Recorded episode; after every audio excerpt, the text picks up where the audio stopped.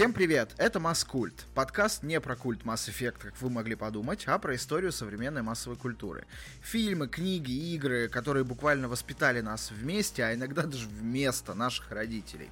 С вами сегодня прямиком из-за Атлантического океана заслуженный скептик Гришка. Привет, привет. И почти коренной москвич, романтично настроенный дед Андрей. Это я. Мы обожаем франшизы прошлого и пытаемся осознать, как они повлияли на всех нас.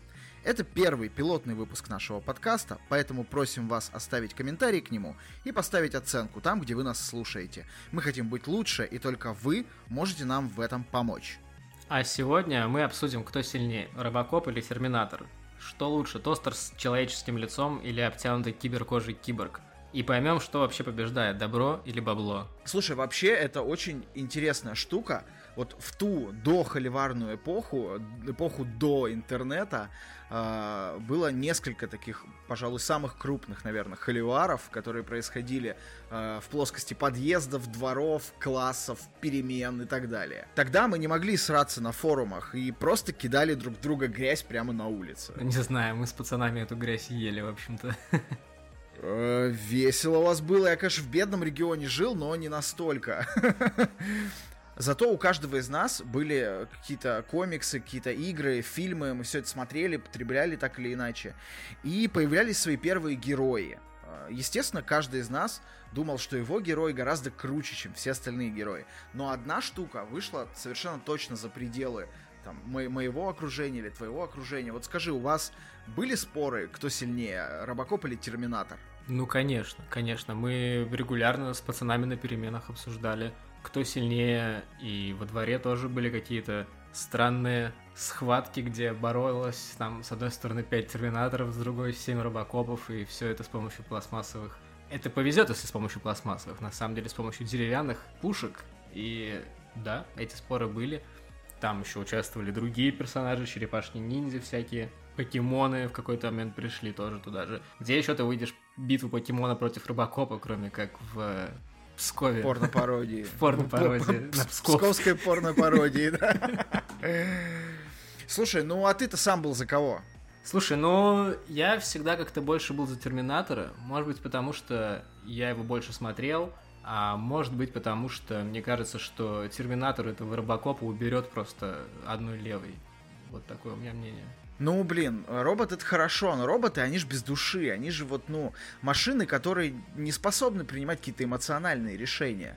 То есть, э, зачем мне вот сейчас в будущем робот, который умеет думать? Зачем мне холодильник с собственным интеллектом? А вот робокоп это такая прям вершина роботизации, что ли, улучшения человека, потому что ты можешь... Э, не знаю, вживить себе всякие разные импланты, но когда ты имплантируешь себе полностью все тело, по большому счету имплантируя мозг в машину, то ты становишься как бы вообще супер, супер существом, которое одновременно может какие-то когнитивные вещи человеческие, но при этом обладает абсолютно нечеловеческой силой и возможностями. Это же, по-моему, максимально круто. Ну, это не отменяет того факта, что Терминатор уберет Рыбакопа одной левой, понимаешь? И я лучше куплю себе терминатора, жидкого, например, там, пару литров, вместо того, чтобы вживлять себе, там, я не знаю, шкаф в ногу, как у Робокопа или что-то такое. Ну нафига мне это надо? Слушай, ну, э, может быть, 2 литра Терминатора это и хорошо, но я все-таки за Робокопа. А, как-то вот классические вещи, что в еде, что в обстановке, что в контенте, они гораздо лучше, гораздо ближе мне. Робокоп это такая простая, очень монолитная история про человека. Там нет места каким-то путешествиям во времени. Не нужно ломать голову над этим бесконечным лором и парадоксами. Нужно просто смотреть и кайфовать от роба-мужика. Блин, что может быть круче? Слушай, а ты вообще никогда вот в детстве не задумывался, что эти названия немножечко тупые? Ну, типа, Робокоп — это просто робо-полицейский, а Терминатор — это просто уничтожитель. То есть, ну, это максимально идиотские названия, и у меня есть по этому поводу история. Я был в городе Детройт, и mm-hmm. там есть монорельс, то есть там нету метро, насколько я помню. И там есть монорельс, который перевозит людей, и как он называется? Правильно, People Mover это просто перемещатель людей с точки А в точке Б, и я не, как бы вообще совершенно не удивлен, что полицейского робота они назвали роботом полицейским, потому что, видимо, фантазии в Детройт вообще не завезли. Туда завезли много-много стали и как бы делают из нее тачки. Мне сейчас вспоминается наше все дядька Задорнов, очень сложно не шутить сейчас примерно так же, типа, вы представьте себе, они ну, назвали тупые. железную дорогу People Mover, ну тупые. А, Видимо, это не та шутка, которую ты хотел услышать. Это не та шутка, которую хотел бы услышать вообще кто-либо.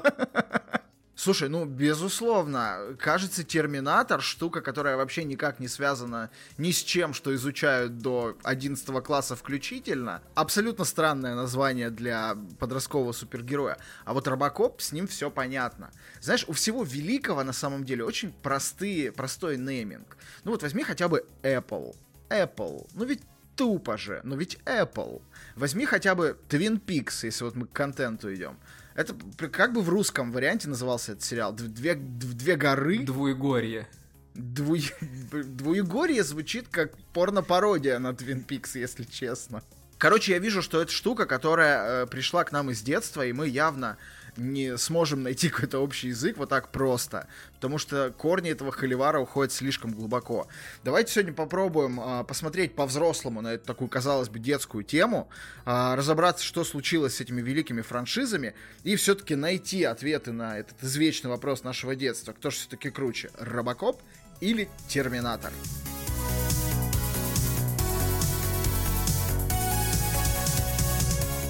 Мне кажется, чтобы понять, кто же все-таки круче, надо разобраться в сути героев. Откуда они вообще взялись? Это были 80-е. Сексуальная революция в западном обществе уже закончилась. Началась новая революция, революция технологий. В начале 80-х появляются персональные компьютеры, драм-машины, кабельное телевидение. Вот это вот все развитие технологий, оно началось же вот именно тогда, в 80-х. Всех интересуют, по большому счету, антиутопии. То есть, ну, если мы посмотрим на все, что тогда выходило и писалось, это больше антиутопичные сюжеты. Сюжеты будущего. А, мир очень быстро меняется, людям очень страшно из-за скорости этих изменений. Это мы э, с вами привыкли в России, что все меняется раз в пять лет примерно.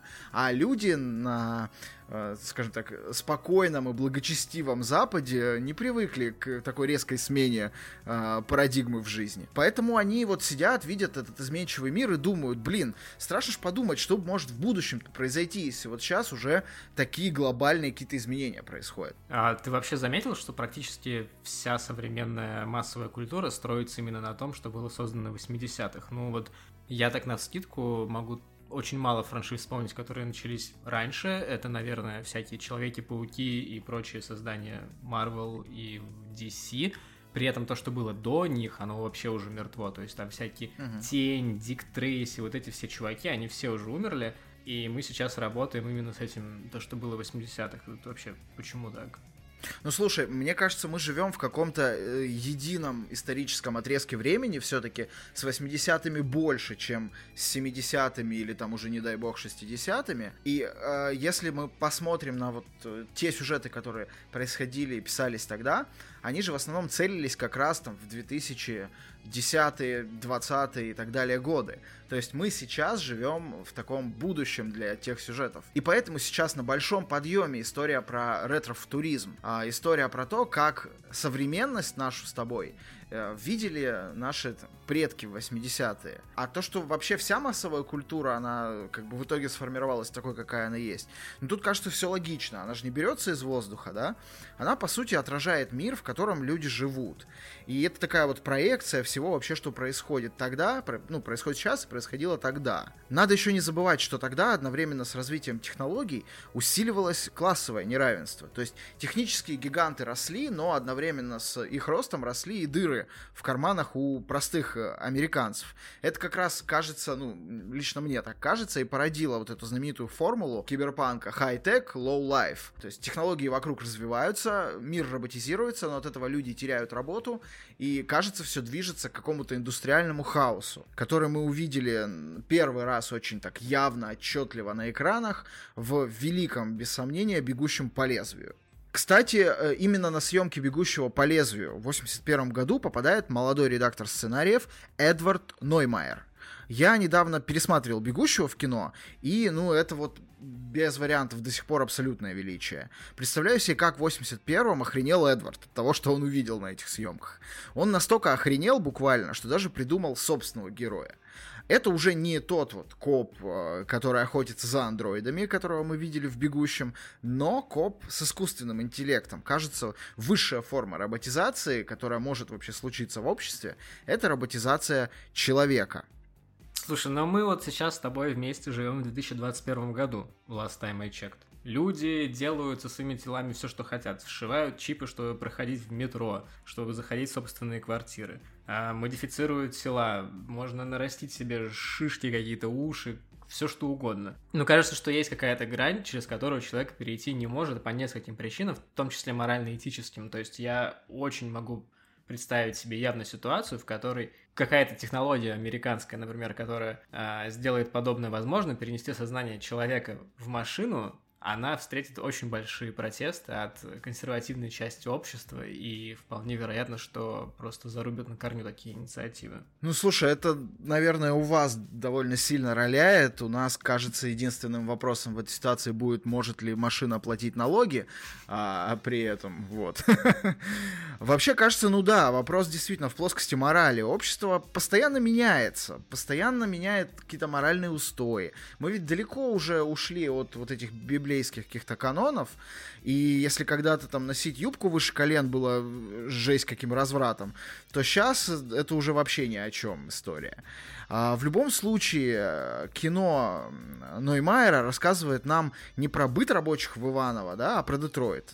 Давай а, посмотрим в контексте времени на Детройт 70-х годов, там, 70-х, 80-х в США. Из-за нефтяного кризиса 70-х Детройт превращается практически в город-призрак. Когда-то огромный, по сути, самый главный промышленный центр штатов, который производил там, я не знаю, какое-то подавляющее э, число автомобилей, существующих на тот момент в Америке, он начинает потихонечку, что называется, загнивать. В начале 80-х Детройт прославился как самый опасный город Америки. Там процветает уличная преступность, разруха, беззаконие, в общем, все вот это вот, что мы с тобой наблюдали в своем детстве в 90-х. Слушай, ну вообще я был в Детройте, и, честно говоря, достаточно сложно найти место или город в Америке, где можно лучше проиллюстрировать этот вот такой тяжелый, темный, мрачный киберпанк, про который ты говорил в самом начале, high-tech, low-life. Угу. И оно такое до сих пор. Они очень, в принципе, стараются. То есть, допустим, та же General Motors, они отстроили себе офигенный такой небольшой Москва-Сити. Но в общем и целом в городе страшно находиться. Было несколько моментов, когда я там гулял, и мне было прям ощутимо страшно. Там один раз я зашел в сквер, и там было очень много подозрительных людей но в какой-то момент я увидел, что за фонтаном, который стоит в центре сквера, стоит полицейский, которого раньше не видел, и я моментально успокоился, понятное дело, хотя, возможно, даже и не стоило. Угу. Вот. Но там было очень страшно. И, пожалуй, самое мрачное такое впечатление от посещения Детройта — это заброшенный небоскреб. То есть я вот живу недалеко от Нью-Йорка, и там этих небоскребов тьма тьмущие, и там везде офисы, они светятся по ночам и все такое — а тут ты смотришь на огромную такую кирпичную махину, которая стоит, и там только вот в проемах окон, зияющих чернотой, такой полиэтилен такой шух-шух туда-сюда от ветра дергается. Это очень страшно. Это, ну, наверное, то, каким не знаю, какой могла бы быть Америка или, там, конкретно говоря, Нью-Йорк, если бы к власти пришел Пол Пот в Америке, например. Я не знаю, что-нибудь такое. Ну, вообще, звучит скорее заманчиво, чем страшно. Я бы полазил с удовольствием по такому небоскребу. Все мы в детстве лазили по заброшенным заводам, каким-то э, военным частям, я не знаю, у кого что было в регионе. Кажется, это вот, знаешь, есть документальный фильм у BBC «Планета Земля. Население ноль». Там про то, как э, здания современные, ну, в том числе, как современные здания будут разрушаться э, без человека. Это вот, кажется, такая очень хорошая иллюстрация того, что будет с небоскребом, если его забросить. Но давай вернемся к Ноймайеру. Э, сначала история его не понравилась продюсерам вообще в принципе. Он, по сути, застрял на образе робота-полицейского. Он придумал вот мужика с пистолетом, э, значит, копа роботизированного, но не придумал, что с ним делать какая же должна быть история. Спас положение абсолютно счастливый случай. А, встреча со сценаристом Майклом Майнером. Здесь вот интересная судьба распорядилась. Был Эдвард Ноймайер и Майкл Майнер. Он, наверное, майнил, да, в свое свободное время.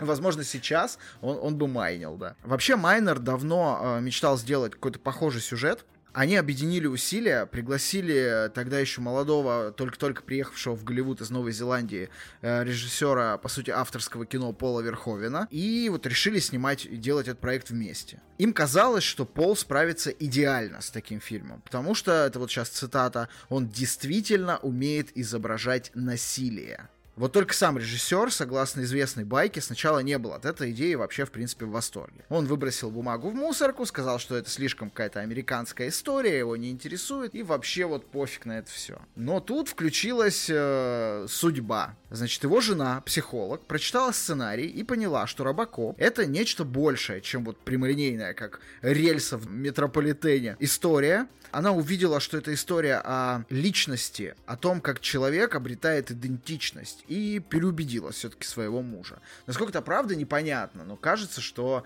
там довольно красивая байка. Хотелось бы верить, что примерно так оно все и было. Слушай, ну тебе не кажется, что она как психолог увидела, что Пол Верховен это просто какой-то безумный клинический психопат, которому нужно просто время от времени снимать насилие, а робот-полицейский это просто идеальный вообще плацдарм для насилия, она просто заставила его снять этот фильм, чтобы у него было лучше с психическим здоровьем и сама, чтобы она была в безопасности. Ну, не знаю, не знаю. Уважаем бесконечно господина Верховина, и мы можем только предполагать, придумывать, шутить, как-то вот э, это наш стиль, наша возможность в интернете. Итак, звездная тройка сложилась. Э, с продюсерами договорились, фильм пошел в производство. Давайте вспомним его фабулу. Молодой полицейский из Детройта Алекс Мерфи погибает, преследуя банду, которая буквально уничтожает полицию в городе. Такой натуральный геноцид полицейским они устроили. И, значит, вот Алекс Мерфи за этой бандой гонится и погибает в процессе. Корпорация Omni Consumer Products пересаживает его мозг в тело киборга, и Мерфи стирают память. Киборг должен, по идее, разобраться с преступностью в городе и помочь корпорации перестроить старый индустриальный центр в город ее мечты Дельта-Сити предыдущие попытки создать какую-то идеальную боевую машину у корпорации закончились плохо. Один из сотрудников погибает, компания решает, что от концепции громоздких, надежных, таких старых консервативных роботов-убийц надо перейти к концепции современных и в какой-то степени эмпатичных киборгов.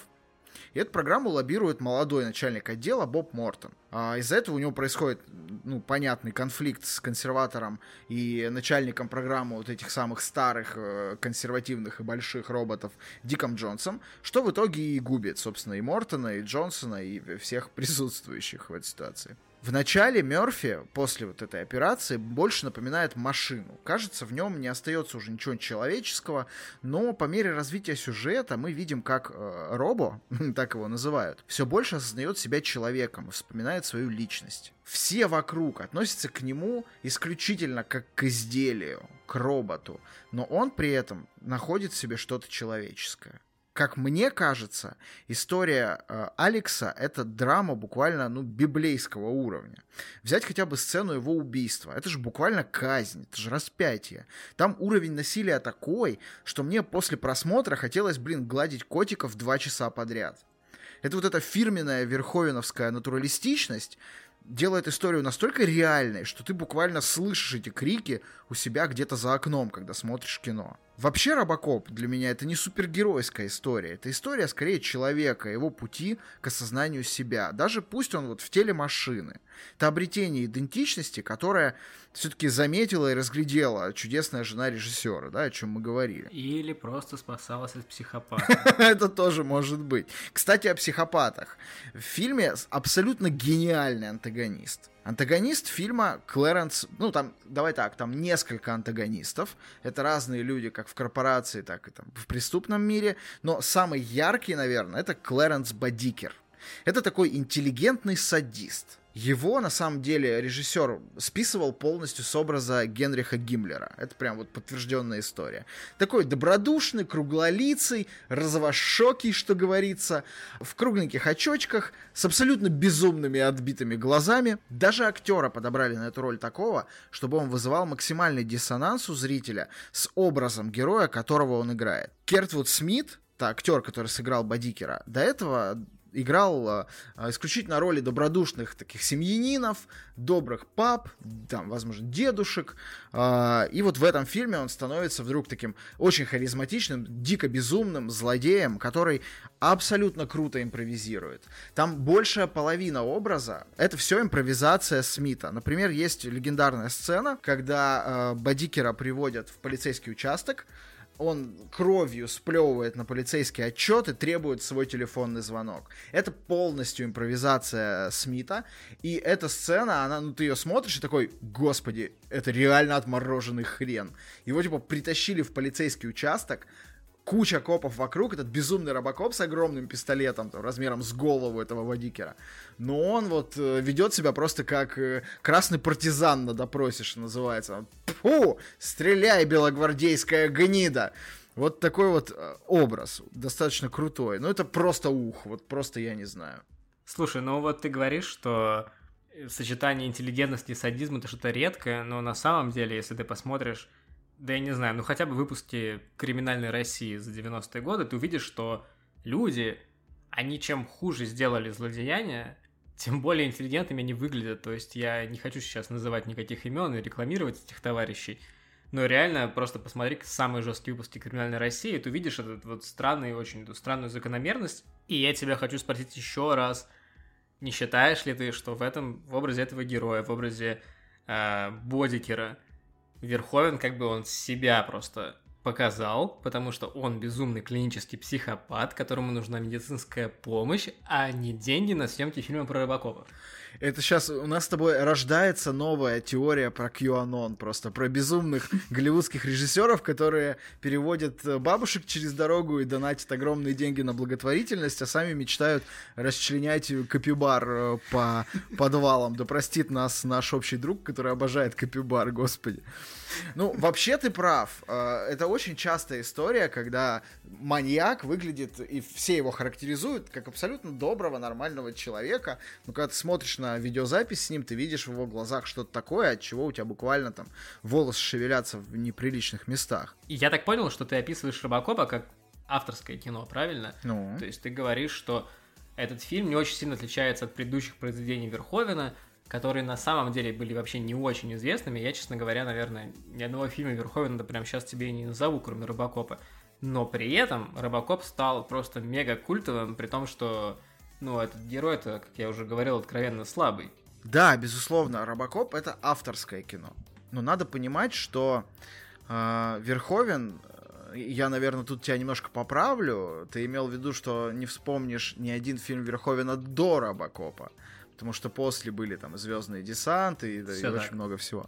А, Робокоп это авторское кино, безусловно, но одновременно с тем, а, насколько оно художественно выстроено, как авторское, оно еще обладает какой-то вот такой неуловимой харизмой и щепоткой э, сатиры на современность 80-х э, в США. Там в начале фильма есть очень хороший момент, когда через выпуски новостей которые идут внутри вселенной фильма, нас, по сути, знакомят с тем, что происходит в мире. И э, все эти выпуски, они явно высмеивают всю ту повестку, которая в 80-х в США была там, в, в, на верхних полосах газет. Это и космическая инициатива Рейгана, его военная программа «Звездные войны», которая тогда была там, придумана и реализовывалась. Ну, то есть, натурально чуваки думали о том, чтобы стрелять лазером со спутников там, по лягушкам во Франции, условно. Это довольно круто высмеивается. Допустим, сам Ной Майер говорил, что э, когда они снимали это кино, э, они находились в середине эры Рейгана и всегда описывали Робокопа как комедийную разрядку во времена цинизма. То есть э, сатира в этом фильме, она занимает далеко не последнюю роль. Почему для нас для там пятилетних, десятилетних э, детей этот фильм стал таким культовым. Мне кажется, из-за того, что, ну, во-первых, это был огромный бюджет, там, высокобюджетный на тот момент ёба-боевик с кучей выстрелов, кровищей, красиво снятый. А во-вторых, это, этот боевик, он рассказывал про историю людей, живущих на таких очень неблагополучных улицах с высоким уровнем преступности. И вот появлялся какой-то лирический герой, который всех спасал с одной стороны. А мы тогда как раз жили вот в условиях таких супер небезопасных улиц, каких-то грязных подъездов, полуподвалов, и нам, наверное, вот эта эпоха киберпанка с low life ом, где хай-тек мы видим только по телевизору, была достаточно понятна на эмоциональном уровне и вызывала вот этот какой-то эмоциональный отклик в нас. Ну, при этом фильм какого года там? 80 какого-то? Ну да, надо просто понимать, что этот фильм именно э, в России он э, получил большую популярность в тот момент, когда VHS вышли в массовый прокат. Да, да, я про это и говорю. То есть смотри, получается, что, условно говоря, 91 второй год, там как-то все сложно. Допустим. 91 год, да, Советский Союз разваливается. На рынке хлынула просто огромная волна VHS. Почему? Почему Робокоп стал популярным? То есть почему у каждого там второго бати была эта кассета? То есть как так получилось? Ну, ты еще не забывай, что как бы по советскому телевидению-то ничего такого не показывали. Милые советские комедии и э, боевики типа неуловимых мстителей они не совсем показывали вот такое вот, что называется, сочное насилие и интересные сеттинги. Поэтому, наверное, это так и зашло на старте. Ну а почему не Звездные войны, например? Так Звездные войны зашли точно так же. Здесь вряд ли можно выделить какого-то абсолютного э, фаворита. Как мне кажется, тогда было не так много блокбастеров, которые выходили на VHS, и они все были, в принципе, известны всем. Ну, то есть сейчас у тебя в месяц выливается там огромное количество сериалов, э, кино на экраны, в стриминге и так далее, а тогда у тебя вот было 10 видеокассет у вас суммарно на весь двор, и вы их все пересматривали 5 лет подряд. Там были Звездные войны, там был первый Терминатор, там был Робокоп, там был Mortal Kombat, а, там было какое-нибудь смертельное оружие, крепкий орешек, и вот этого достаточно. Кровавый спорт. Кровавый спорт, да. То есть вот э, и все вот эти вот э, штуки, э, это то, что мы тогда потребляли. Но вообще надо понять, что фильм игры имел огромный успех в Штатах. Э, он обогнал вышедшие в то же самое время Супермен 4 и, на секундочку, цельнометаллическую оболочку. Ну, с Гомером Кучи они так зря вообще поступили. Зря, зря, зря, зря, зря. Ну, я думаю, это им еще аукнется. Вообще критики хвалили Робокопа за философский подтекст, постановку, красочное насилие. Ну а мы, вот сопливые пацаны в штанах старших братьев на улицах России в 90-е, полюбили это кино, конечно, не за сбор или библейские сюжеты. Чем тогда понимали? Мы как-то подсознательно тянулись к этой истории, наверное, еще и потому, что улицы Детройта, полные вот беззакония, насилия, преступности, были так похожи на ту реальность, в которой мы жили тогда, гораздо больше, наверное, чем мир сейчас вокруг нас похож на ту реальность. И нам всем хотелось быть такими вот робокопами, которым кажется все по плечу. Ну, то есть я так понял, что ты хотел останавливать справедливость на улице. Вообще, я помню, как мы с пацанами во дворе тоже, вооружившись палками очень страшными, мы воевали и обязательно было несколько рыбакопов, которые ходили как вот идиоты вот этой вот походкой. Ну, я даже не знаю, то есть э, издалека, конечно, перепутать рыбакопа и Ситрипио было достаточно просто, но опыт, конечно, очень приятный. Я, честно говоря, не помню, выбирал ли когда-то рыбакопа для своей, так сказать, роли в этой чудесной ролевой игре, но это точно было, я с тобой согласен. Ролевые игры нашего детства, какими они были, да? Вообще, а, моя история с Робокопом, она началась очень интересно. А, мне однажды подарили китайскую игрушку, пистолет, который был такой какой-то несоизмеримо огромный, э, издавал очень э, жуткие звуки, когда я нажимал на спусковой крючок, там искры из него летели. И как бы внешне он был вроде прикольный, но не очень понятно было, что это вообще такое, откуда это взялось. Потому что VHS-проигрыватель у нас в семье появился достаточно поздно, и там я мог видеть только то, что показывали по телеку, а, естественно, после 10 вечера мне пора было уже спать, и нельзя было смотреть страшные натуралистичные фильмы Верховена.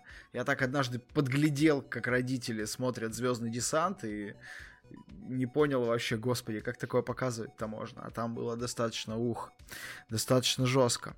Так вот, э, рано или поздно, да, должно было это случиться, я посмотрел Робокопа. И как-то так вышло, что почти все пацаны у нас во дворе этого Робокопа посмотрели в тот момент.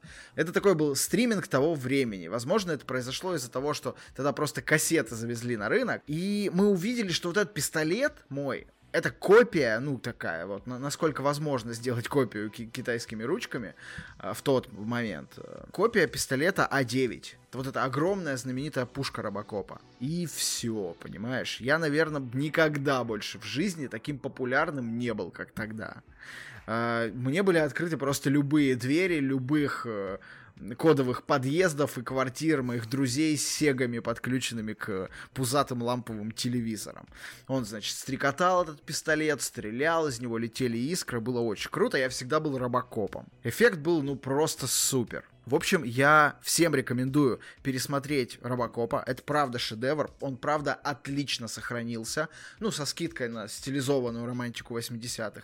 Я, когда готовился к выпуску, дико кайфанул от его перепросмотра.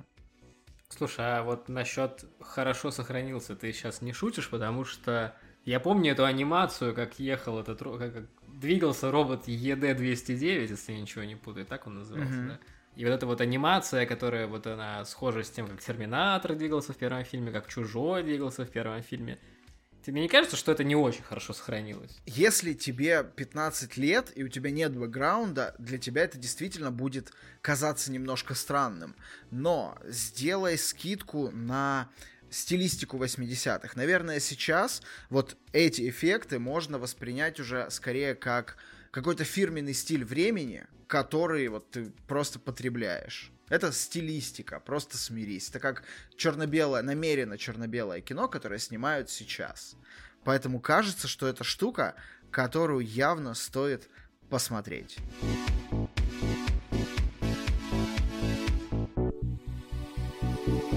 Ладно, давайте теперь обсудим как бы франшизу, которая показывает нам действительно сильного и мощного героя, а не то, что вот только что мы обсуждали.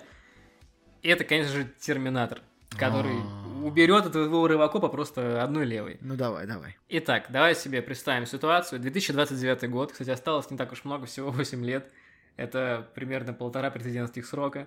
Значит, э, в мире будущего машины восстали против людей, случилась ядерная война, которую они спровоцировали, и та маленькая часть от людей, которая отказалась умирать, они врываются на базу машин, и что они видят? Они видят, что только что машины отправили в прошлое смертоносного терминатора, чтобы они убили мать лидера повстанцев, а почему-то не самого лидера повстанцев, это непонятно. И в качестве ответной меры человечество посылает в прошлое человека по имени Кайл Рис, и его задача это помешать этому терминатору убить Сару Коннор, которая является матерью Джона Коннора, который является лидером повстанцев в мире где люди воюют с машинами. К сожалению, я только что заспойлерил вам заявку примерно всего контента про Терминатор, который вообще в принципе есть. Это значит, какие-то люди или машины отправляются из будущего в прошлое, чтобы что-то исправить, а в конце оказывается, что произошла заварушка длиной там 50 страниц комикса или 60 минут фильма, но в итоге практически ничего не поменялось, как правило. Иногда что-то меняется. Вообще, эта идея оказалась крайне успешной, а в 1984 году, когда вышел этот фильм, это была вообще бомба. Как и все великие вещи, Терминатор получился почти случайно. Режиссер Кэмерон, Джеймс Кэмерон, был в Риме на съемках фильма «Пиранья 2». Это реально отвратительный, низкобюджетный трэш-ужастик. И, ну, наверное, чтобы себя выбрали на режиссера этого фильма, нужно особенно постараться. То есть, в принципе, Джеймс Кэмерон не был суперзвездой в тот момент. Это ты же про Терминатора, да, сейчас сказал? Отвратительный, низкобюджетный, вот это вот все, да? Это... Да, да, да. Так как, так как, э, к сожалению, Пол Верховен был уже занят, да, они обратились к режиссеру фильма, фильма «Пиранья», потому что, да. Так или иначе, Джеймс Кэмерон в Риме заболел то ли гриппом, то ли горячкой, то ли он отравился. Я так и не понял, слишком много разной информации в разных источниках. Так или иначе, ему было плохо, у него была высокая температура, и ему привиделся образ, где из огня выходит огромная железная смертоносная машина. И он так загорелся этой идеей, что пошушал по своим знакомым, по каким-то людям, с которыми раньше сотрудничал. Кто-то там нашел костюмера, кто-то нашел декоратора, кто-то нашел э, оператора. И в итоге он сколотил команду, которая согласилась заниматься образом железной машины, которая выходит из огня. А.К.А. Терминатор. Какова вероятность вообще того, что этими не, не свежими солеными огурцами, которыми отравился Кэмерон, были какие-то галлюциногенные психотропные препараты, которые позволили ему расширить сознание в, в стиле Джобса и 80-х в принципе, и увидеть Терминатора в огне. Я, конечно, сейчас скажу такую вещь, за которую нас забанят, но в расширении сознания нет ничего плохого, я тебе честно скажу. А вот когда ты психопат, когда ты больной на всю голову, и ты хочешь убивать и показывать людям на видео, как ты убиваешь, вот тогда тебе нужно задуматься. А то же ты объелся белины и привиделось тебе что-то офигенное, но я не знаю, это, наверное, здорово. Естественно, наши дорогие слушатели, мы имеем в виду расширение сознания через чтение книг, прослушивание классической музыки и просмотр... И штангенциркулем. Да. А, тоже хороший вариант. Слушай, ну а как они вообще до съемок-то добрались такой вот какой-то самостийной командой? Кажется, они собрали просто по остановкам каких-то карифанов и такие, давайте кино снимать, а давайте кино снимать. Слушай, да точно так же как бы и получилось. То есть у кого-то из команды был выход на продюсеров из Orion Pictures, которые вообще, по-моему, сняли в принципе, все крутое, что было в те времена. Кажется, они сняли наше детство, понимаешь? Вот Orion Pictures можно лепить этот лейбл на, на паспорт, на свидетельство о рождении. И нам. телекомпания Вид еще, вот как Господи, вот эти два. Не напоминай. В общем, так или иначе, там в эту идею влюбились. То есть э, уже был готов какой-то сценарий, и Терминатору дали ход. Кэмерону дали 6 миллионов – и предложили роль Шварценеггеру. Я до сих пор не понимаю, и я так понимаю, что вот я смотрел пару документалок, люди, в принципе, до сих пор не понимают, как ему удалось выйти на Шварценеггера. Сам Арнольд говорит, что ну, у него было время после съемок фильма «Тарзан 2», там буквально пара месяцев, и он решил, почему бы как бы не схалтурить, и получилось то, что получилось. У меня, честно говоря, вспоминается фильм «Брат» с этим, потому что Балабанов точно так же снимал фильм «Брат», чтобы заработать денег, чтобы снять другой фильм – но в итоге снял самый главный фильм в своей карьере. То есть тут, мне кажется, то же самое. И Шварценеггер, он вообще изначально не хотел играть роль Терминатора, а хотел играть э, роль Кайла Риза. Он хотел играть доброго чувака. Потом, когда он прочитал сценарий, он такой, я хочу быть злым. И хотя его, его агенты и вообще, в принципе, какое-то общественное мнение говорило о том, что не надо начинающему актеру, который только-только начал свою карьеру, играть злодеев, потому что это может ну, плохо сказаться на его карьере. Кстати, я до сих пор не знаю достаточно годных примеров этого. Я знаю только про Шурика, вот из э, Александра Васильевича сменил профессию. Но, так или иначе, продюсеры тоже сначала не хотели, чтобы Арнольд Шварценеггер играл злого чувака, потому что они хотели, чтобы Терминатор выглядел щуплым, невзрачным, но при этом внутри максимально смертоносным. А сам Шварценеггер выглядел так, что вот он в своем, как бы, и без железного скелета может всех просто раскидать нафиг и спокойно удалиться в закат. И вот что ты думаешь по этому поводу? Ты сейчас описал просто какого-то туберкулезно больного зэка, который щуплый, худой, невзрачный, но смертоносный для всех абсолютно вокруг. Все равно накидает твоему рыбакопу, я всего что могу сказать. О, вот не надо, не надо тут ваша машиноголовая лобби. Слушай, ну, блин, если бы Терминатором э, был, ну, короче, если бы Кайло Ризом был Шварценеггер, правда, мне кажется, ничего бы не получилось. Потому что тот образ, который э, в итоге вышел, он максимально крутой. Все, что я... Я очень мало помню вообще про первого Терминатора. Мы специально так готовились к выпуску, чтобы не смотреть контент друг друга, и для нас там это было максимально в новинку. Неприятно, я тебе скажу, потому что Робокопа смотреть это только психопат может, честное слово. Да, да. А, ну, я вот помню этот образ такого уязвимого человека, который, ну, Рис, который борется с абсолютно неостановимой машиной для убийства, но это примерно как пытаться остановить э, руками танк, который несется на тебя на полной скорости. Это первое, что я помню, вот этот образ. И он, кажется, очень круто получился и действительно сделал этому фильму там определенное настроение. Второе, это э, божественная эротическая сцена, но о ней мы сейчас не будем.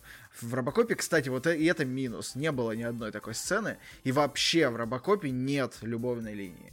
Подожди, я думал, что любители фильма Робокоп очень любят смотреть на сцену, где он снимает свой шлем. Ведь он такой красивый под шлемом. Слушай, ну снимать шлем это всегда приятнее, чем снимать голову, поэтому э, все-таки что-то человеческое осталось в Робокопе, и это, за это мы его и любим. Ну, в общем, да, может быть, кто-то любит Робокопа, но я люблю Терминатора, и И не только я, кстати. Америка тоже любит Терминаторы, и не так давно этот фильм был внесен в список национальных достояний. И знаешь, какого фильма там нет? Там нет фильма «Робокоп». Америка из-за Трампа проголосовала когда-то, я напомню. Это было дело, да. Тут, тут конечно, нечего, нечего мне ответить на этот панч. Изначально фильм про Терминатора на самом деле не был так хорошо принят критиками. Там была масса скандалов. Во-первых, прокатчики не хотели прокатывать фильм, потому что производители не хотели его рекламировать. И пока не пришел агент Шварценеггера и не сказал, ребят, что вообще за дела, вот эта вот странная такая цепочка каскадная, она никак не начала развиваться. И собрал он не так много, он собрал порядка 40 миллионов в Америке и вроде как 15-20 по всему миру, но в том же 84 году были сняты фильмы, которые собрали гораздо больше, тот же «Индиана Джонс», которого, я думаю, мы еще как-нибудь обсудим. Как-то так получилось, что вот эта вот компания, разношерстная, которая собралась, сняла какой-то фильм, который вроде как кому-то и нужен, а кому-то и не нужен, и который не хотели прокатывать, а потом захотели прокатывать. В итоге никто в этой истории в репутации не потерял. Ни фирма-прокатчик, ни фирма-продюсер, ни Кэмерон, ни Шварценеггер, вообще никто. А потом фильм еще как бы и полюбили. Стал Терминатор культовым и в России, но не в 84 году, а спустя 15 лет. И это было достаточно здорово, потому что мы точно так же, как в случае с Робокопом, бегали по двору, играли в Терминатора, спасали Сару Коннор, спасали Джона Коннора, в общем, всех подряд спасали. Правда, есть маленький момент, что играли мы не в Терминатора, а играли мы в Киборга-убийцу. А Киборга-убийца. Дудун-дудун-дудун. Ух, да, именно так это и звучало. А один из самых первых гнусавых переводчиков перевел Терминатор именно так. Вообще слово терминейт достаточно сложное слово. Допустим, когда тебя увольняют с работы, тебя терминейт, то есть это даже не уничтожитель, это как бы убиратель. И если называть Терминатора убирателем, я думаю, что он бы не стал таким культовым. Киборг-убийца мне как-то больше нравится. Слушай, не, ну, а почему? Ну, ну вот почему именно в России в 90-х это стало таким культовым фильмом? Я бы отметил в первую очередь качество и определенного рода новизну потому что это такой плотный, потный боевичок, который нравится смотреть. Плюс, конечно же, Шварценеггер, который, мне кажется, уже тогда висел на обратной стороне дверей каждого второго, наверное, туалета в этой стране. И... Не знаю, у меня висела вещь... какая-то блондинка в бикини. Ну, это у кого как, видишь. Мы Но не, Робокоп не... у тебя не висел, я так понимаю. Мы да? не осуждаем, Робокоп всегда стоит. Понятно. И третья вещь, это, кстати, которую ты вот изобразил не так давно, это саундтрек, это просто божественный, то есть ты угадаешь его, я думаю, с двух нот, даже, возможно, с одной, потому что это штука, которая въедает себе на подкорку, и как только ты его слышишь, ты вспоминаешь целую гамму переживаний, которая у тебя была связана с этим фильмом, и много еще чего, например, фраза «I'll be back» невероятно популярная во всех дворах. У нас в классе Пскове почему-то была популярна фраза «Астоловиста бэйби», хотя никто не знал, что она значит, но почему-то считалось невероятно полу пошло, полуоскорбительно кому-то ее сказать. Вот. Я не очень понимаю до сих пор, что мы имели в виду, но это было весело.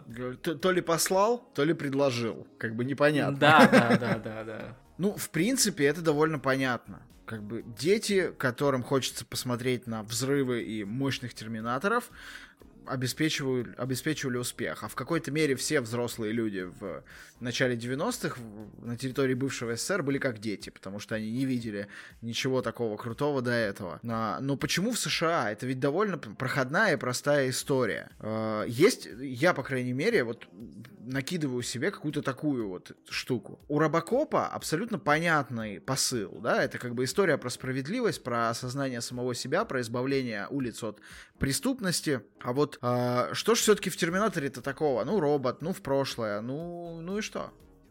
Это хороший вопрос, и я задавал его сам себе и пытался как-то найти какие-то источники информации по этому поводу. Нашел несколько статей в социологических журналах, и в общем и целом я могу сказать, что теория такая. Общий посыл вот этих всех статей состоит в том, что миры и ситуации, описанные в фильмах Робокоп и Терминатор и Терминатор 2, они резонируют с экономическими и социальными какими-то положениями в США в 80-х, 90-х годах. Потому что, если взглянуть на историю, то мы увидим, что после Второй мировой войны Америка была в лидерах по производству да вообще всего. И там больше половины товаров были проданных, проданных в мире были проданы американцами, угу. и больше половины товаров, произведенных в мире, были произведены американцами. Больше, чем треть мировых запасов золота. В общем, Америка реально процветала, ну, потому что она в некоторой степени отсиделась и а, не участвовала в этой мировой войне настолько плотно, насколько участвовали на тот момент лидеры индустриальных а, производств. К сожалению или к счастью, к началу 80-х это преимущество, оно улетучилось частично из-за политики американцев, которые отказывали той же Японии протекционизм и помогали европейцам, в общем, помогали всему миру, и в итоге оказались, что они в отстающих, и начали закрываться фабрики, потому что началась лютая конкуренция с японцами, у японцев там случилось великое экономическое чудо, начали звучать все громче и громче голоса протекционистов, которые говорили, что нужно вводить пошлины, нужно вводить э, дополнительные налоги на тех на те компании, у которых производство вынесено в другие страны. Примерно то же самое, что происходило последние пять лет в Америке. Вообще история про роботизацию производств несмотря на то, что конвейер Форда был придуман задолго до этого, именно массовая роботизация производства началась тогда, и это не могло не повлиять там на безработицу, я так понимаю. Точно так же, да. То есть мало того, что фабрики закрывались, они еще и становились более умными, и ты вот сидел да, в 80-х, и ты особо, допустим, ты рабочий на заводе в Детройте, и ты на самом деле особо не знаешь, то ли ты потеряешь работу, потому что твою фабрику закроют, то ли ты потеряешь работу, потому что на твое место поставят компьютер. Ну, и в том и в другом случае тебе просто страшно жить. Короче, люди боялись роботов. Все так. В 81 году университет Карнеги Меллон, между прочим, не последняя вообще научная организация, предсказали, что к 84 году, а это как раз тот год, когда вышел Терминатор, например, угу. 3 миллиона рабочих мест исчезнут из-за того, что произошла роботизация производства. Население Америки в тот момент я не смотрел, но думаю, что около 250, может быть, миллионов, может быть, 270. Угу. Короче, это реально много. Это целый процент, это серьезное такое число. И вот сидишь ты, да, и ты не знаешь, когда тебя уволят и почему. И тут тебе показывают фильм со смертоносной адской машиной, будь то Робокоп или этот Терминатор, конечно, тебе будет страшно. Это, конечно, заденет какие-то струны в твоей душе. Мне кажется, вот этот процесс автоматизации всего и вся, он вообще непрерывен. Когда-то Форд изобрел конвейер, там, 80-е э, появились какие-то сложные ЧПУ станки и так далее. Сейчас мы видим, как нейросети, вот эти дипфейки э, и так далее с успехом начнут заменять, наверное, даже дизайнеров скоро. И боты в Телеграме работают круче сотрудников первой линии техподдержки. Буквально везде. Если даже уже там в Сбербанке существует как минимум три голосовых помощника. Кажется, история вообще ну, не имеет начала и конца. Она всегда будет продолжаться, и сейчас примерно то же самое происходит. Да, при этом интересно, что сейчас нет какой-то такой истории про искусственный интеллект, который отбирает э, работу у людей и делает их нищими и в итоге бандитами. Мне кажется, все показали в «Матрице». Тоже верно. В общем, так или иначе, можно полагать, наверное, что в каком-то смысле, конечно, конечно, режиссер не имел этого в виду. Как и любой человек, он видел, что происходит в стране, он видел, что происходит в мире, он понимал э, какие-то общественные настроения – снял фильм с этими мыслями, попал в резонанс с мыслями людей, и именно поэтому фильмы стали культовыми. И если вот по этой цепочке двигаться, то мы можем понять, что в некотором смысле оригинальный Терминатор, который Т-800, который Шварценеггер, ага. он символизирует американскую индустриальную промышленность. Он в 80-х абсолютно беспощадный механизм, потому что рейгановские законы против э, профсоюзов – а перемалывает судьбы, перемалывает жизни. Не очень высокая техника безопасности, поэтому в прямом смысле слова перемалывает. Может перемалывать судьбы, потому что в этой индустрии все нестабильно и достаточно конкурентно.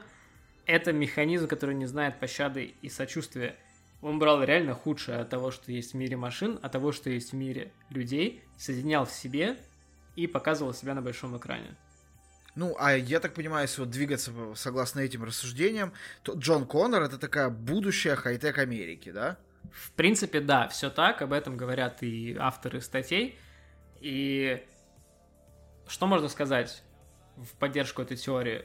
Это, конечно же, ситуация во втором Терминаторе, когда Джон Коннор перепрограммировал Терминатора, то есть он перепрограммировал в некотором смысле американскую промышленность, и он все еще продолжает символизировать эту американскую промышленность. Он ездит на этом ужасном, огромном, дряхлом мотоцикле, он сам выглядит просто уже как динозавр, но при этом он получил некоторую человечность. То есть, когда он отказывается, например, убивать людей, когда он становится другом людям, в том числе женщинам, кстати, это тоже важный момент. Мы видим, что американская промышленность становится лучше, но при этом она подрехлевшая и уставшая. В то время как новый Терминатор, который вот Т-1000, который жидкий такой, страшный, он символизирует японские технологии, и они уже доминировали в тот момент. Второй фильм про Терминатора вышел в 90-х годах, и в тот момент вся хай-тек аудио-видеотехника была японской. Там Sony, Hitachi, Yamaha, вообще все что угодно. И прилагательное японский было как минимум синоним прилагательного качественный, а иногда была синонимом прилагательного единственный. Ну, оно часто до сих пор сейчас так. Вообще техника того времени, она сейчас очень ценится. Допустим, Hi-Fi аудио японская очень хорошая. Nintendo Switch, например, еще очень хорошая консоль. Наверняка, да. Если, опять-таки, рассматривать дальше, да, окей, Терминатор Т-800, американская промышленность, почему людям казалось, что, опять-таки, подсознательно, я не говорю, что все такие значит, работяги с заводов на Детройте такие смотрели фильмы говорили, да, вот это американская промышленность, это вот японская промышленность, вот что хотел сказать автор. Нет, автор хотел показать на самом деле просто э, много-много махача. Это нормально, просто то, что это срезонировало, это интересный момент. А, адаптивность жидкого Т-1000 достаточно сильно еще перекликается с адаптивностью японской экономики времен японского экономического чуда. И когда они вместо поддержки умирающих отраслей, например, что происходило в Америке, когда уже было понятно, что General там, Motors не выдерживает конкуренции с э, японскими автопроизводителями, они, американцы, все равно поддерживали эту промышленность, просто чтобы не потерять рабочие места – в то время как японцы, они свободно перекладывали деньги из умирающих отраслей и помогали усыплять владельцам этих отраслей собственные отрасли, и перекладывали в какие-то модные новые э, технологии. У них целое министерство вообще было, которое этим занимается, которое говорило просто предпринимателям, что типа вот этим занимайтесь, вот этим не занимайтесь. А так как еще Америка, она дала Японии беспошлиный импорт на собственный рынок, угу. ну, получилось то, что получилось. Просто японцы реально задавили технологиями, они еще демпинговали немножко. Они завалили технологиями, ценами, просто задавили всю конкуренцию на американском рынке. Сами себе яму вырыли, по большому счету. Ну, в общем и целом, да, и поэтому голоса протекционистов стали настолько сильны. Угу. А, кстати говоря, интересный момент, что в первом Робокопе, чтобы мы не думали, что только про Терминатора, это общее такая коннотация тех времен. А по телевизору в самом-самом начале показывают рекламу японского бионического сердца производства фильма Ямаха. Вот это интересно, потому что тачки в фильме Робокоп сделаны американскими производителями. Они какие-то там выдуманные, если ничего не путаю, но не американские. А вот настолько крутая штука, как бионическое сердце, оно сделано японским. Ну и если уж докидывать совсем до конца, то в тех же статьях упоминается, что подобревший Т-800, его обещание никого не убивать – это некоторое отражение развития законов о труде в США и осознание промышленниками того факта, что чтобы быть успешным, тебе нужно заботиться о собственных сотрудниках. А Джон Коннор, который, как мы уже с тобой договорились, воплощает собой хай-тек будущее Америки, подчиняет себе машину, которая пыталась убить его еще до его рождения. То есть это такой очень символичный момент. И вообще красивый, мне кажется, момент еще, что все терминаторы погибали исключительно на индустриальных объектах. То есть там одного под пресс, другого в Донну и так далее. Это, конечно, интересно, но сейчас это уже кажется каким-то даже сочинением студента первого курса, который абсолютно не знает материала и пытается выжить из трех э, постулатов ответ на весь вопрос по какой-нибудь неорганической химии. Ну, правда, тебе не кажется, что это прям за уши уже притянуто?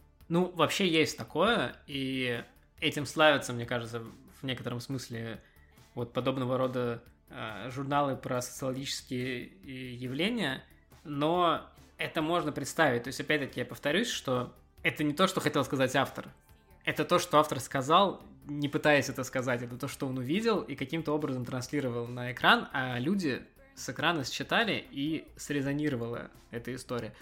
То есть произошла какая-то вот такая непроизвольная передача настроения и информации. Ну, а если уж говорить, что о том, что притянуто за уши, то, например, в той же статье, в которой я читал, там написано, что убийство приемных родителей Джона Коннора от рук э, жидкого терминатора, который символизирует японцев, символизирует, в свою очередь, убийство субурбии американской, опять-таки, злыми японцами, потому что люди, которые жили в своих домиках, в своей субурбии, они потеряли работу, больше не могут там жить, и вынуждены съехать. Вот такая вот история. Ну, вообще кажется, конечно, что очень много тут э, как-то придумано и притянуто, но тут э, каждый верит в то, во что он хочет верить. В любом случае, сценарист это тоже человек, и он видит, что происходит вокруг него. И кажется, если автогигант Детройта разваливается на его глазах, а по его улицам гоняет все больше Тойот, то конфликт очевиден. И людям, которые смотрят это кино, и людям, которые его снимают, снимаются в нем и делают его. Да, да, так это до сих пор происходит. То есть сейчас, если не с японцами конкуренция, потому что японские машины сейчас дорогие, то с корейскими, и, например, прошлом или в позапрошлом году концерн Ford объявил, что перестает выпускать в Америке легковые автомобили. То есть э, я имею в виду седаны и хэтчбеки. Они будут выпускать только пикапы и внедорожники, потому что они проиграли конкуренцию Hyundai, Kia и вот э, подобного рода производителям. То есть это до сих пор происходит, при том, что Детройт как бы более-менее оживает.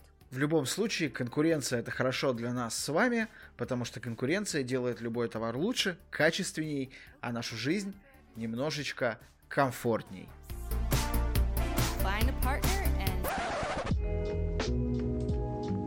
А сейчас краткая техническая пауза, чтобы сказать спасибо всем, без кого этот подкаст никогда бы не вышел. Прежде всего, спасибо Дамико за помощь со структурой, сценарием и вообще всем, что связано с настоящей журналистикой. А, спасибо большое Артему за монтаж и за то, что у него до сих пор не идет кровь из ушей, а если идет, то он ее вытирает. И если вы дослушали до этого момента, то бахните нам то самое количество звездочек, которое мы заслужили в iTunes. Спасибо Ване и Кристине из подкаста «Один дома» и «Как издавать звуки». Без него мы бы, наверное, не решились а, что-то записывать. Если хотите так же, бегите скорее к ним на Patreon, там все, что вам нужно. Отдельное спасибо Максиму и Паше из подкаста «Не занесли». Во-первых, за то, что благодаря этому подкасту мы вообще познакомились, а во-вторых, э, за примеры, вдохновение и огромное спасибо лучшему в мире сообществу Яма с хуями за поддержку и за первые рецензии, которые, надеюсь, вы нам скинете иначе будет грустно. Ну и спасибо и маленький дизреспект э, Серафиму из подкаста «Пьяная вишня». Спасибо за примеры вдохновения, а дизреспект за то, что не, не пилит новые выпуски уже давно. Что будет дальше? Мы планируем много интересных тем. Если у вас есть какие-то предложения, приходите к нам в комментарии, пишите темы, которые вам было бы интересно услышать. Поддержать нас можно через Donation Alerts, ссылка в описании под выпуском. Ну что же, не будем вас больше мучить и продолжим.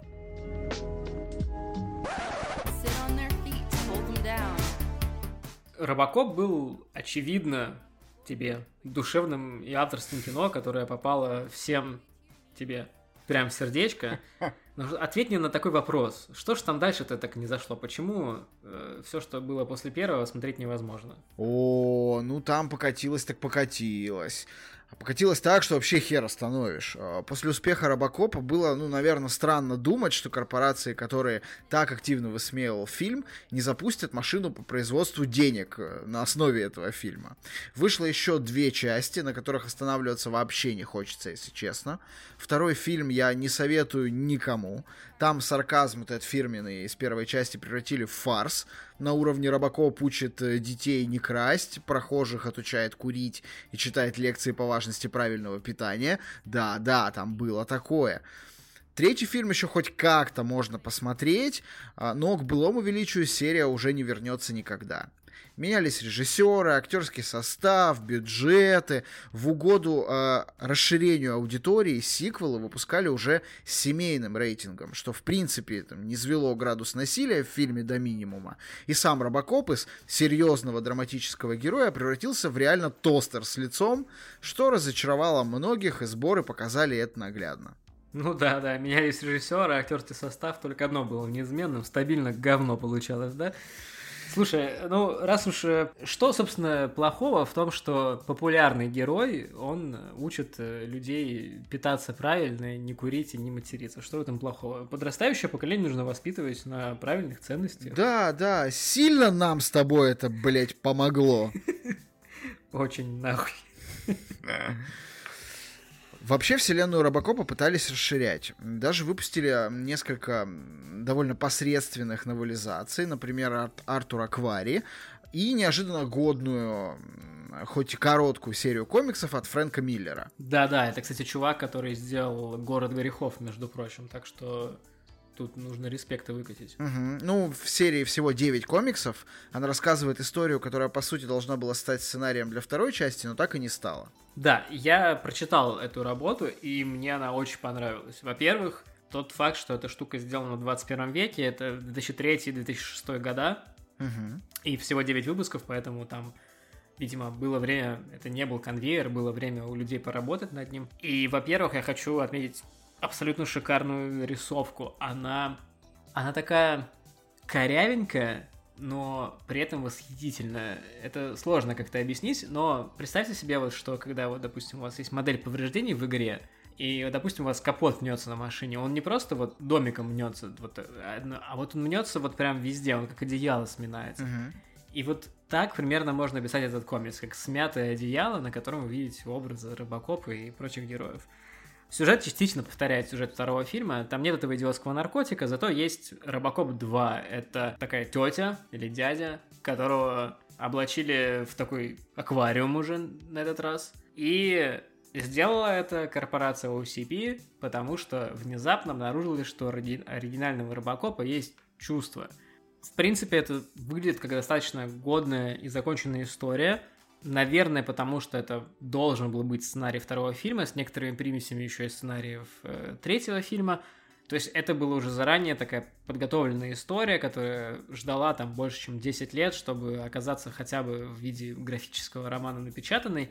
И это прям здорово. Вообще комиксы про Робокопа выходят до сих пор. И они красивые. Вот реально, чего не отнять, это того вот... Сейчас есть повальное увлечение на вот этот synthwave, retrowave, Vaporwave, вот все эти вейвы, э, ретро-панк, фьючер, э, кибер, вот это вот все. Present Simple, И Past Indefinite. Ну, ну. Present, Present Simple Киберпанк, да. И, и комиксы про Робокопа, они идеально подходят под это все настроение. И последняя серия, которая на данный момент издана, это Робокоп Citizens Arrest, если не ошибаюсь, э, издательство Boom. Эта серия начала в 2018 году выходить. Она описывает события через 30 лет после старта. Мне, в принципе, не очень понравилось. А, но это лично мое мнение. Как бы, пожалуйста, почитайте и оцените самостоятельно. Но что могу отметить, это просто обалденная цветовая гамма. Там реально берешь любую обложку, и это готовая обложка какого-нибудь паршивого синтвейв альбома на iTunes. Восхитительные цвета, такие розоватые, такая немножко полупастельная гамма. Короче, это очень здорово, и а, если вы хотите прочувствовать розоватый софт киберпанк, то вам в эту серию. Вот что у меня есть по комиксам про Робокопа. А, насколько я понимаю, был еще мультфильм и сериал, правильно? Да, да, но мульт умер после 12 серии, и на самом деле туда ему и дорога. А сериал был вообще канадский, и он, ну, слишком канадский, что ли. В общем, это все лучше пропустить. Как и первый фильм про Робокопа. Как же так получилось-то? Расскажи мне, что франшиза скатилась, не успев еще как бы и начаться толком. Вообще, мне кажется, что вот эта великая формула, которую поймали в первом фильме, это ёба-боевик плюс авторский взгляд и проблематика, они были, по сути, уничтожены э, в продолжениях, потому что там резко сократили насилие, что уменьшило градус натурализма в фильме. А именно это так нравилось людям в Робокопе. А, но тогда уже как бы начиналась эпоха и продолжалась даже, наверное, эпоха а, максимально оптимизированного кино, так скажем, а, максимально оптимизированного для заработка. Это, собственно, и погубило вот эти культовые боевики 80-х. Мы живем в эпоху ремейков, и его еще могут реминировать, я думаю. И недавно вышел современный, модный, годный Робокоп, разве нет? Действительно, в 2014 вышел перезапуск, но он больше напоминает любой другой боевик десятых, чем, собственно, оригинал. Не срослось, не получилось, пацан, как говорится, к успеху шел. Любопытно в этом фильме, пожалуй, только одно. В отличие от оригинала, где Мерфи показал нам машину, которая осознавала себя человеком со временем, в перезапуске наоборот. Человек весь фильм пытается осознать машину, которая находится у него там в, в голове. А, поэтому, если вы хотите обмазаться робокопом по полной, то, наверное, гляньте, да, перезапуск, но это там строго факультативно. Или сдайте на права, если вы хотите осознать себя машиной. Я знаешь, что еще вспомнил? Что когда я был мелкий, у нас во дворе была популярная игра про Робокопа, я мало что про нее помню, что он стрелял такими шариками, как, ну, в пинболе, вот. Э, эта игра тоже была отвратительна? Или как? Ну, было несколько вообще игр, но остановиться стоит, наверное, на самой легендарной. Это та самая хардкорная э, Рубилова просто 94 -го года про борьбу Робокопа с Терминатором, на самом деле. Мы в нее тоже немало упарывались в детстве на пиратских сегах. Она выходила, по-моему, под SNES, но кто тогда разбирался в 90-х годах, что под что выходило? Все портировалось на ходу буквально. В основу игры легла неплохая серия комиксов Миллера, на самом деле. А лютая хардкорность этой игры добавила реиграбельности. А так как денег у нас на новые картриджи часто просто не было, играли в то, что есть. И были, в общем-то, не против. Я немного понажимал в нее при подготовке к выпуску. Скажу вам, что затягивает это дерьмо примерно так же, как современные рогалики. Поэтому поставьте себе эмулятор, попробуйте, посмотрите. Ну, достаточно занятная штучка для там одного-двух вечеров. А как дела у нашего э, киборга-убийцы? Про него-то наснимали охренеть, сколько всякого интересного контента. Я даже в кино ходил на третью часть. И вот, кстати, там было достаточно всяких крутейших перестрелок, и Конор наркоман, и вот эта красивая атомная атака в конце, гробы, вертолеты, ну все как всегда. Что ж с ним-то произошло? Ну, я думаю, ты тут можешь быть спокоен и рад, потому что Терминатор, в принципе, тоже скатился. Yeah. Потому что, мне кажется, когда мы говорим Терминатор, мы говорим Терминатор 1 и Терминатор 2. Терминатор 2, в принципе, это эталон сиквела, который вообще существует на планете Земля. Во-первых, по сравнению с первым Терминатором им дали в 15 раз больше денег, и спецэффекты выглядят так, что над ними не хочется угорать уже в 2021 году. Там крутой сюжет, машина, которая чувствует себя человеком постепенно. Вот это вот все, оно великолепно. Но все, что было дальше, третий, четвертый сериалы, три сериала, если быть точным – это максимально отвратительно, и это, мне кажется, что это не то, что мы имеем в виду, когда говорим слово «терминатор», потому что он задумывался как диалогия, и помним мы это как диалогию. То, что есть сейчас, оно создано для выкачивания бабла, и, в принципе, это нормальные такие блокбастеры, сходить летом в прохладный кинотеатр, немножко отдохнуть, попить э, колы, поесть попкорн и посмотреть какое-то какие-то взрывы, там, вертолетов, вот гробы те же самые, вот это все. Ну, вообще, я помню, что в детстве мы довольно, ну, примерно раз в год летали куда-нибудь к бабушке, и в аэропорту я стабильно видел огромные прилавки с кучей комиксов в Москве, как правило, в аэропорту. Естественно, ничего мне не покупали, потому что это было дико дорого, но я помню, что там были целые штабеля разных серий про терминаторов. Стоит вообще это скачивать, смотреть, читать, не знаю, может быть, покупать где-то на eBay? Штабеля не штабеля, и даже не на eBay. Я думаю, ты можешь обойтись и Авито потому что еще в 2004 году петербургское издательство Prime Еврознак выпустило целую тонну комиксов на русском языке по популярным на тот момент э, американским героям.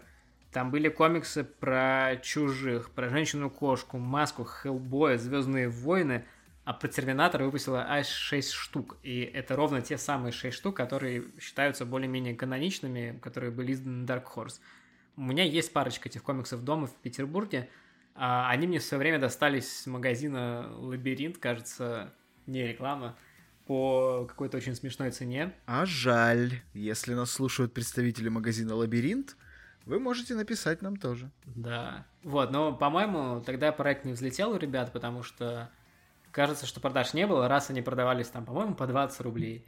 И это, были очень, это была очень интересная попытка в комиксы на российском рынке, потому что до этого были российские комиксы, были какие-то совершенно случайные переводы американских. Было издательство ИДК, которое издавало ангоинги про э, марвеловских героев. И вот появилась внезапно Prime Еврознак, которая...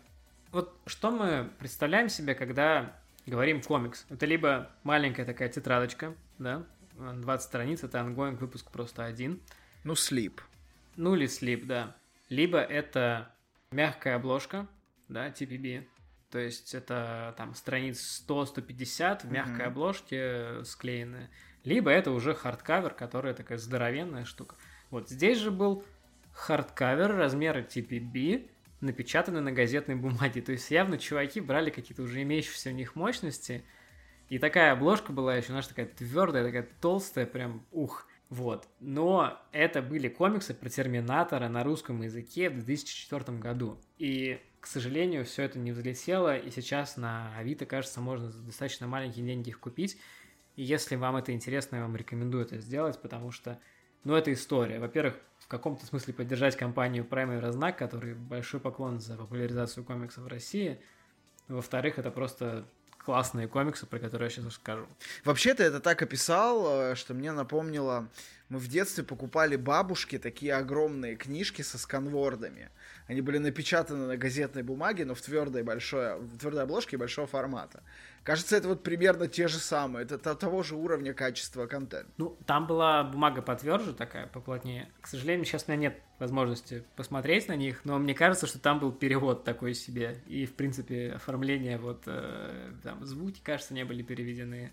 И шрифты были очень странно подобраны. Ну, вот такое. Но, конечно, опять-таки, это нижайший поклон этим ребятам. У них у всех все еще один минус есть большой. Они про Терминатора, понимаешь? Да ладно тебе, нормальные комиксы. Во-первых, в отличие от комиксов про Рыбакопа, которые я читал, и я ничего, в принципе, нового не узнавал про мир Рыбакопа. Комиксы про Терминатора, они я сейчас буду говорить про Dark Horse. В принципе, были длинные ангоинги, было куча пейрингов, про которые мы позже поговорим. Я буду говорить про вот этот вот канон, который выходил в период э, с 88 по 94, кажется. Это комикс, который как бы повествует о том, что происходило между двумя фильмами. А выпускались они Dark Horse и, ну что же, угадайте, какой там сюжет. Ну, кто-то, наверное, засылает кого-то голова обязательно в прошлое. Все правильно. Но лор очень сильно расширяется в этих комиксах. Во-первых, мы узнаем, почему они должны быть голыми. Ну, то есть мы не узнаем, мы узнаем, что они обязательно должны быть голыми. По ходу перемещатель во времени работает только на что-то, что обтянуто человеческой кожей. Потому что есть несколько эпизодов. Во-первых, в одном из комиксов группа терминаторов обтянутых человеческой кожей перемещается в прошлое, естественно, 84 год, куда еще. Угу. И они как бы хотят взять с собой оружие, но не могут, поэтому они берут еще одного терминатора, внутрь которого складывают оружие, и потом просто оттуда красочно очень на две страницы это оружие достают.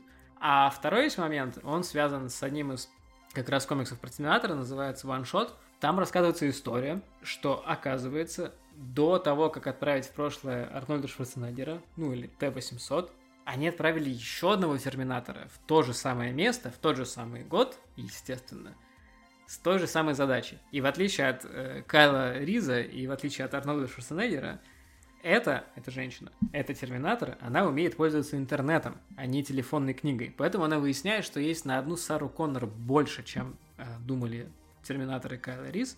И она едет в Сан-Франциско, чтобы убить Сару Коннор. А в Сан-Франциско с 1955 года сидит мужик, который как раз этого 55 года, по 84 29 лет прошло на секундочку, он мастерит вундервафлю, которая этих терминаторов может убивать с одного выстрела. Господи, тебе не кажется, что это уже ну просто, ну, ну, а, И когда он рассказывает, как именно он перемещал микросхема для своей вундервафли. Ну-ка, дай-ка угадай. Он немножечко краснеет и стесняется. Только внутрь, поместив внутрь терминатора, можно что-то переместить. Да, но терминатора у них под рукой не оказалось, поэтому как бы пришлось довольствоваться чем, тем, что есть. Ну, в принципе, сейчас, наверное, примерно каждый день на границе с Афганистаном люди так перемещают некоторые грузы, поэтому довольно распространенная практика. Да, нормальная тема, но пробовать не очень рекомендую. Вообще, общее впечатление от комиксов, оно немножко пыльновато. Я не могу сказать, что они сохранились хорошо, они скорее настоялись. То есть, во-первых, что выгодно их отличает от остальных комиксов современного дня, то, что они не Marvel комиксы, не DC. То есть, я не знаю, как это объяснить, но есть какая-то цветовая гамма или какая-то рисовка, которая их все объединяет – а, в то время как вот эти комиксы про Терминатора, они немножко такие тускловатые, но при этом очень проработанные. То есть, если там кому-то сносит голову, это красиво. Ты видишь там брызги крови на всю страницу. Если там из кого-то, извините, вырывают пистолет прямо из тела, ты тоже видишь это красиво. Там убийство происходит уже, по-моему, на шестой панели в первом самом комиксе. То есть это очень такие жесткие, серьезные и достаточно пошлые комиксы, кстати говоря. Я не знаю, покупали ли их детям в нулевых годах, но я бы не рекомендовал детям их читать, потому что голых там слишком много, и слишком много, видимо, придется объяснять, и еще некоторые шутки придется объяснять. Ну, это же Терминатор. Мне кажется, там убийство должно происходить не то, что на первой панели, на обложке. А на первой панели должны быть уже огромные такие силиконовые, ну, ноги и губы, которые... Конечно. Являются там женщиной-терминатором. Они же на этом работают. Это великое время сексуализации всего и вся и натурализации насилия в Э, индустрии, когда еще всем было плевать на рейтинги, по большому счету, и, и было хорошо. Ну, вообще, э, все эти комиксы, вот про которые я сейчас говорю, они были объединены одной фигурой. Ее зовут Мэри, это солдат из будущего, который возвращается назад. И да, у нее там как бы ну, скажем так, при желании могла бы работать моделью. Со, со, со всеми было, я понял. Со всеми было. Комиксов про Терминатора было выпущено очень много, но, как я уже говорил, особенно интересный подраздел — это пейринги. С кем только их не пейрили. Терминаторов с Чужим, с Хищником, по-моему, одновременно с Суперменом. А в декабре прошлого 2020 года, то есть надо понимать, это всего там три месяца назад, вышел комикс «Трансформеры против Терминатора». Я, короче, прочитал это зачем-то, и у меня такое впечатление, что, знаешь, вот как кто-то заказал оргию на кладбище. Нет, ну подожди, это пейринги в том смысле, в котором его привыкли воспринимать пользователи Твиттера. То есть это чужой хищник и терминатор занимаются э, большим межвидовым Джохин Похином. Нет, это драка. Ну, почти то же самое, в принципе. Да, почти то же самое, они занимаются дракой. Вот, и трансформеры, собственно, тоже воюют с Терминатором. Ну, и что бы вы думали, какой сюжет этого комикса? как ты думаешь? Ну, я даже не знаю. Слушай, трансформеры это все-таки высокодуховное произведение имени Меган Фокс, и не стоит осквернять его сквернословием. То есть ты не хочешь предполагать? Я тебе расскажу. Господи. Из будущего, 84 год, отправляется Терминатор, чтобы остановить трансформеров, которые после этого нападут на Скайнет и закошмарят его так, что те будут вынуждены отправить в прошлое представителя. В 1984 году Терминатор появляется около кафешки, в которой работает официанткой. Знаешь кто? Знаешь? Ну, ну, ну. Сара Коннор. Сара Коннор. Он ее рекрутирует, и они вместе едут на какую-то гору, которая прямо сейчас извергается. В этой горе сидит Оптимус Прайм, Мегатрон, Бамблби, все эти ребята. И Терминатор пытается их как-то замочить, но Десептиконы дают ответ, улетают, и потом Терминатор объединяется с Оптимусом Праймом и остальными автоботами, чтобы победить Десептиконов. Дальше 60 страниц какого-то бессмысленного вообще махача. А зачем он вообще припер туда Сару Коннор? А показать дорогу до горы, которая извергается. Окей, да. окей. Да, в конце, после бессмысленного махача, нас ждет пафосная речь от Оптимуса Прайма о том, что все мы люди-братья, хотя некоторые машины. И после этого комикс заканчивается. Зачем? Почему? Кто это покупал? Кто это выпускал? Вообще принесло ли это хоть какие-то деньги? Я не знаю. Но тот факт, что это существует, говорит мне о том, что франшиза живет.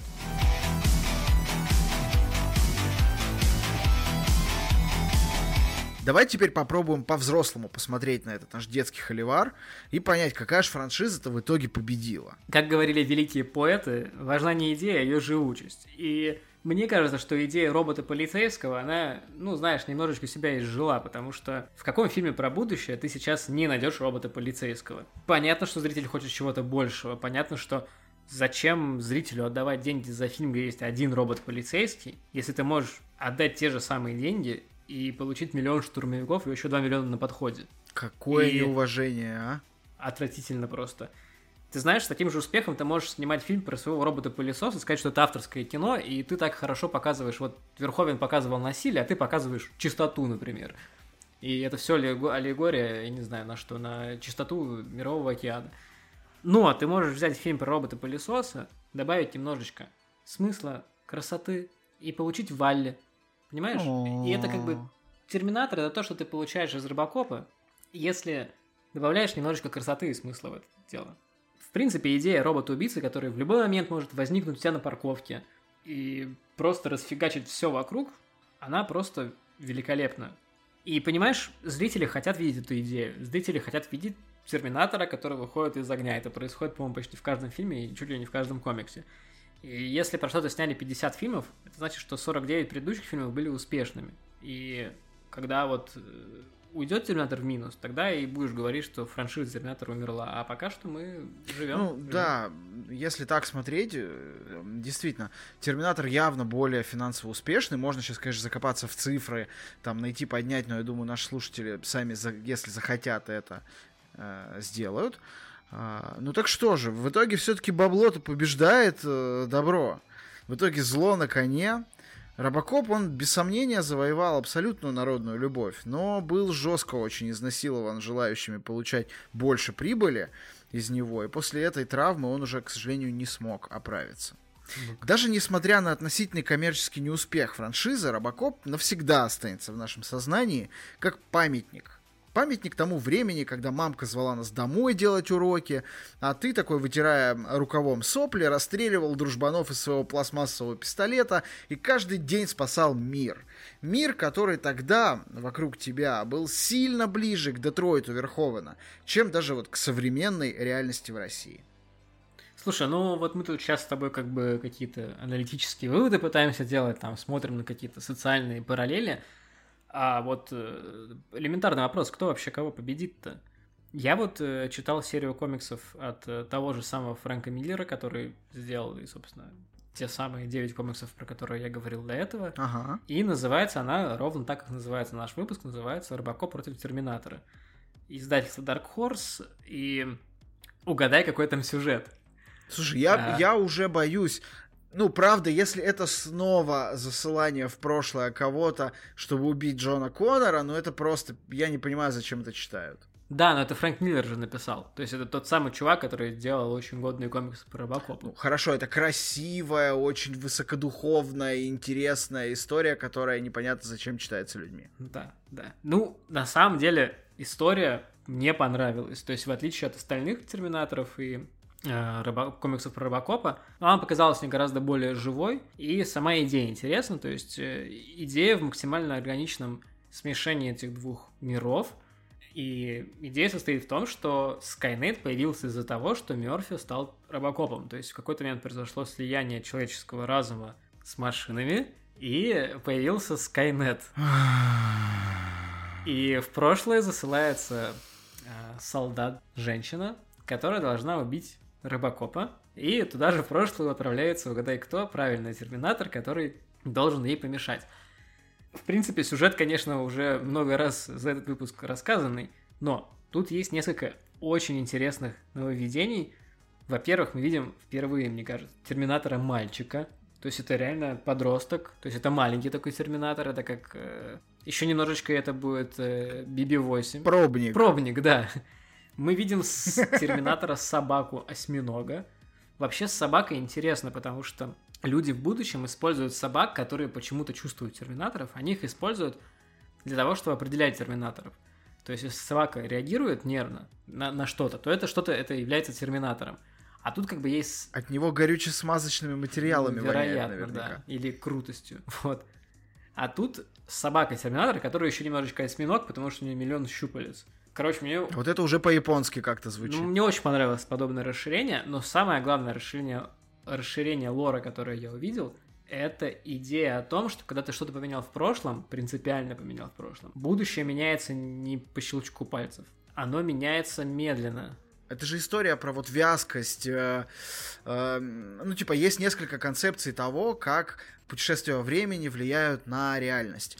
Это там концепция эффекта бабочки, когда малозначимое действие меняет все, либо концепция вот этой э, вязкости будущего. Типа, как ты не меняй прошлое, так или иначе, все равно кривая выведет к тем же самым событиям, которые уже произошли по факту.